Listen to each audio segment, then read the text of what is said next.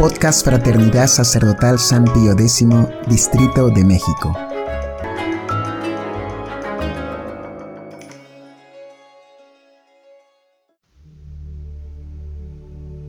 Hojitas de Fe número 17. La preparación a la Navidad, figurada en la persona del Bautista. Como es sabido, el tiempo del advenimiento prepara nuestras almas a las tres venidas o advenimientos de Cristo entre nosotros.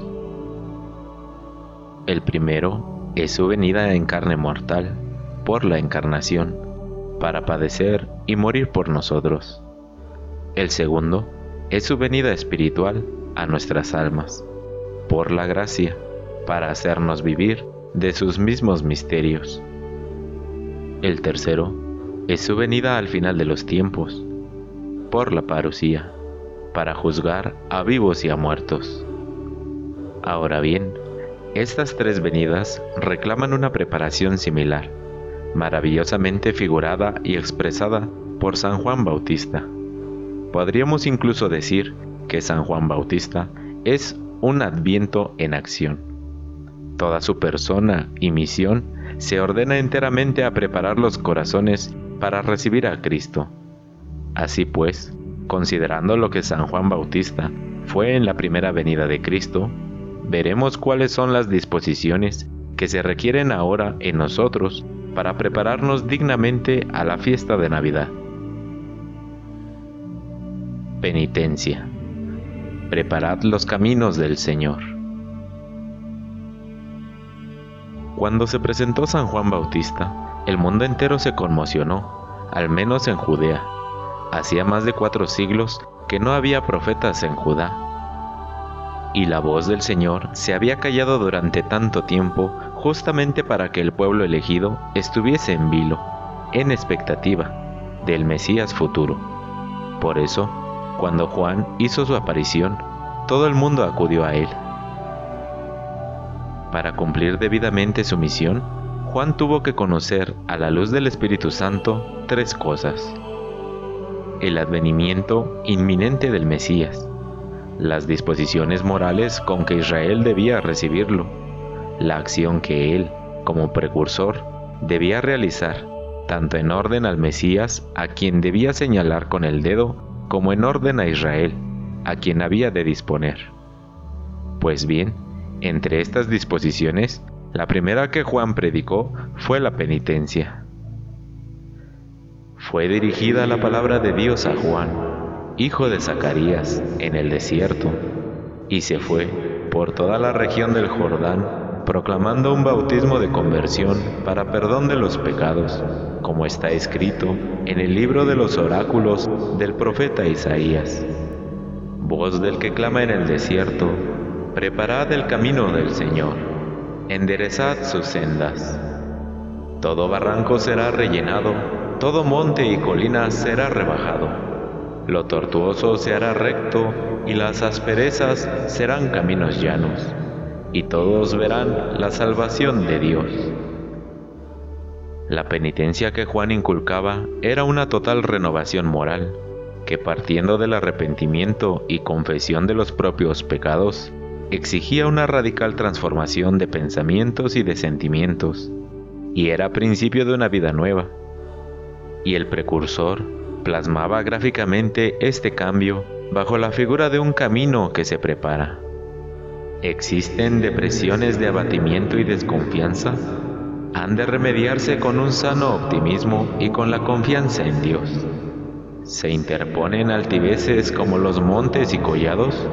Es menester abatirlas con la más profunda humildad.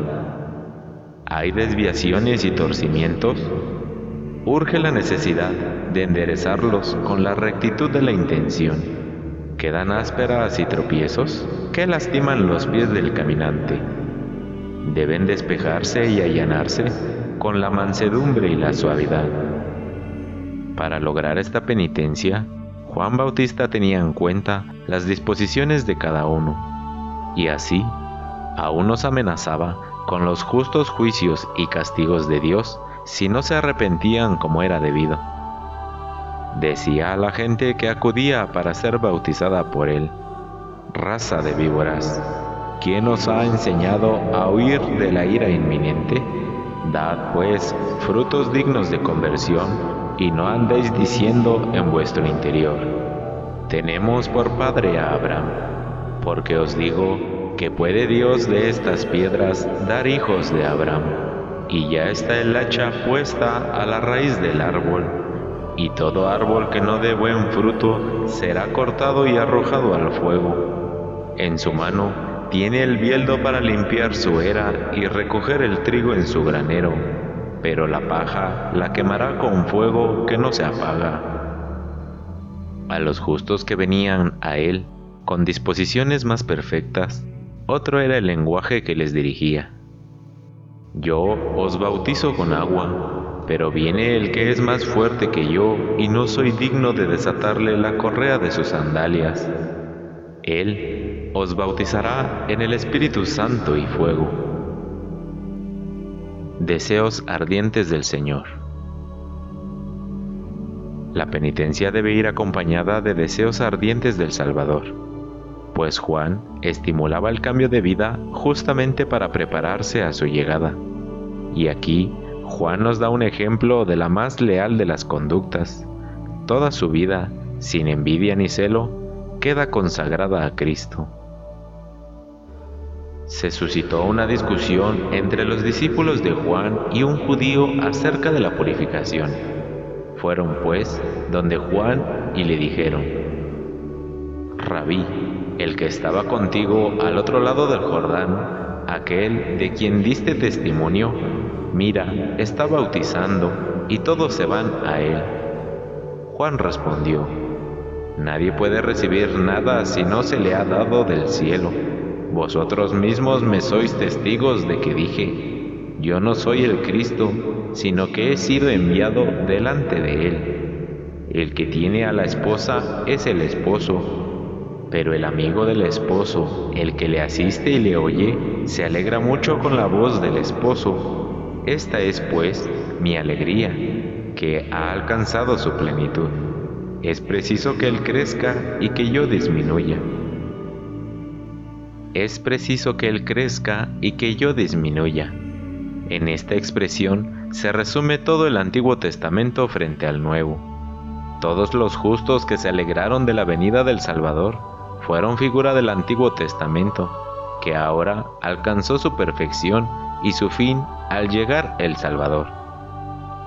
Así por ejemplo, el anciano Simeón, asegurado por el Espíritu Santo de que no moriría sin ver al Cristo del Señor, fue figura del Antiguo Testamento, al que el Espíritu Santo aseguró que no desaparecía hasta conducir de hecho a Cristo. Pero apenas Cristo se presentó, ¿Qué exclamó Simeón?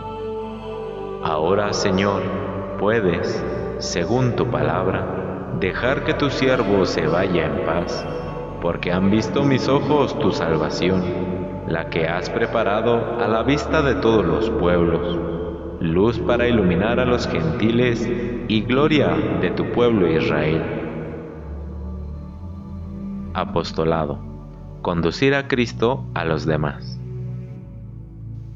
Pero la misión principal de San Juan Bautista no era la predicación de la penitencia, que era solo un medio, sino la manifestación de Cristo en todo Israel.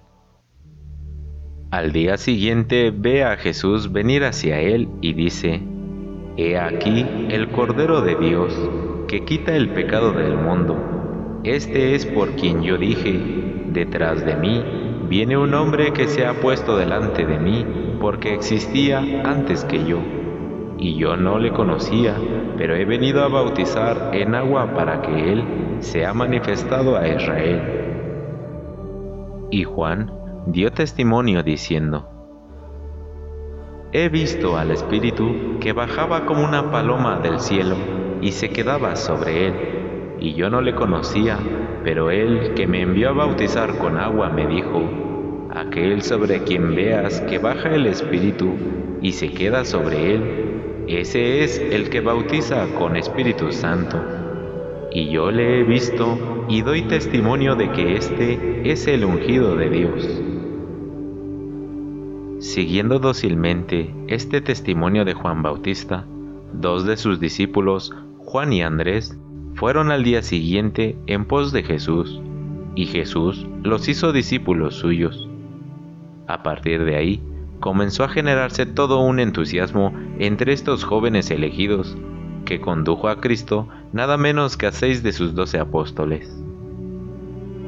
Así pues, San Juan Bautista tuvo la gloria de haberle dado a Cristo sus apóstoles, los que luego serían la columna de la iglesia.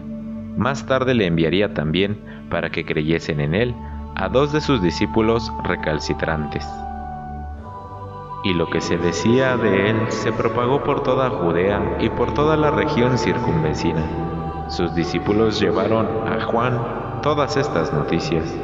Entonces él, llamando a dos de ellos, los envió a decir al Señor, ¿Eres tú el que ha de venir o debemos esperar a otro?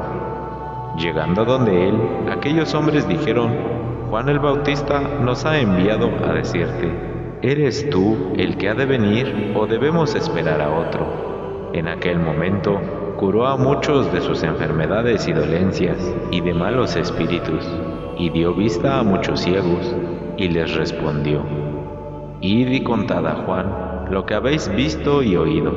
Los ciegos ven, los cojos andan, los leprosos quedan limpios, los sordos oyen, los muertos resucitan se enuncia a los pobres la buena nueva, y dichoso aquel que no haya escándalo en mí.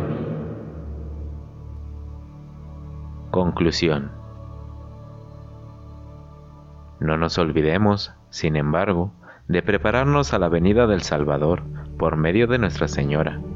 Muy íntimo es el lazo que existe entre San Juan Bautista y la Santísima Virgen. Baste recordar que San Juan Bautista es el primer milagro de gracia realizado por la Santísima Virgen, su primera intervención como mediadora de todas las gracias, ya que el Evangelio nos cuenta que, al saludo que María dirigió a su prima Santa Isabel, quedó santificado el niño que Isabel llevaba en sus entrañas. Pues bien, así como a la Santísima Virgen le tocó preparar a San Juan Bautista para la misión de precursor que debía cumplir ante su Hijo, así también a ella le corresponde producir en nuestras almas estas disposiciones del tiempo de Adviento, para que nos preparemos dignamente al nacimiento de su Hijo. Por eso, la Santa Iglesia en su liturgia señala luminosamente la figura de María en la fiesta de la Inmaculada Concepción y en la fiesta, para América Hispana, de Nuestra Señora de Guadalupe. Pidámosle a ella que nos conceda todas estas disposiciones. Estas serán también las disposiciones de la última venida, penitencia, como claramente lo subraya el mensaje de Fátima. Gran deseo de Cristo, de la llegada de su reino y de su segunda venida. Al final, mi corazón inmaculado triunfará. Apostolado para conducirle a Él muchas almas. Y todo ello con la intervención personal de un nuevo Juan Bautista Elías, que tiene reservada una misión al final de los tiempos, y la acción personal de Nuestra Señora.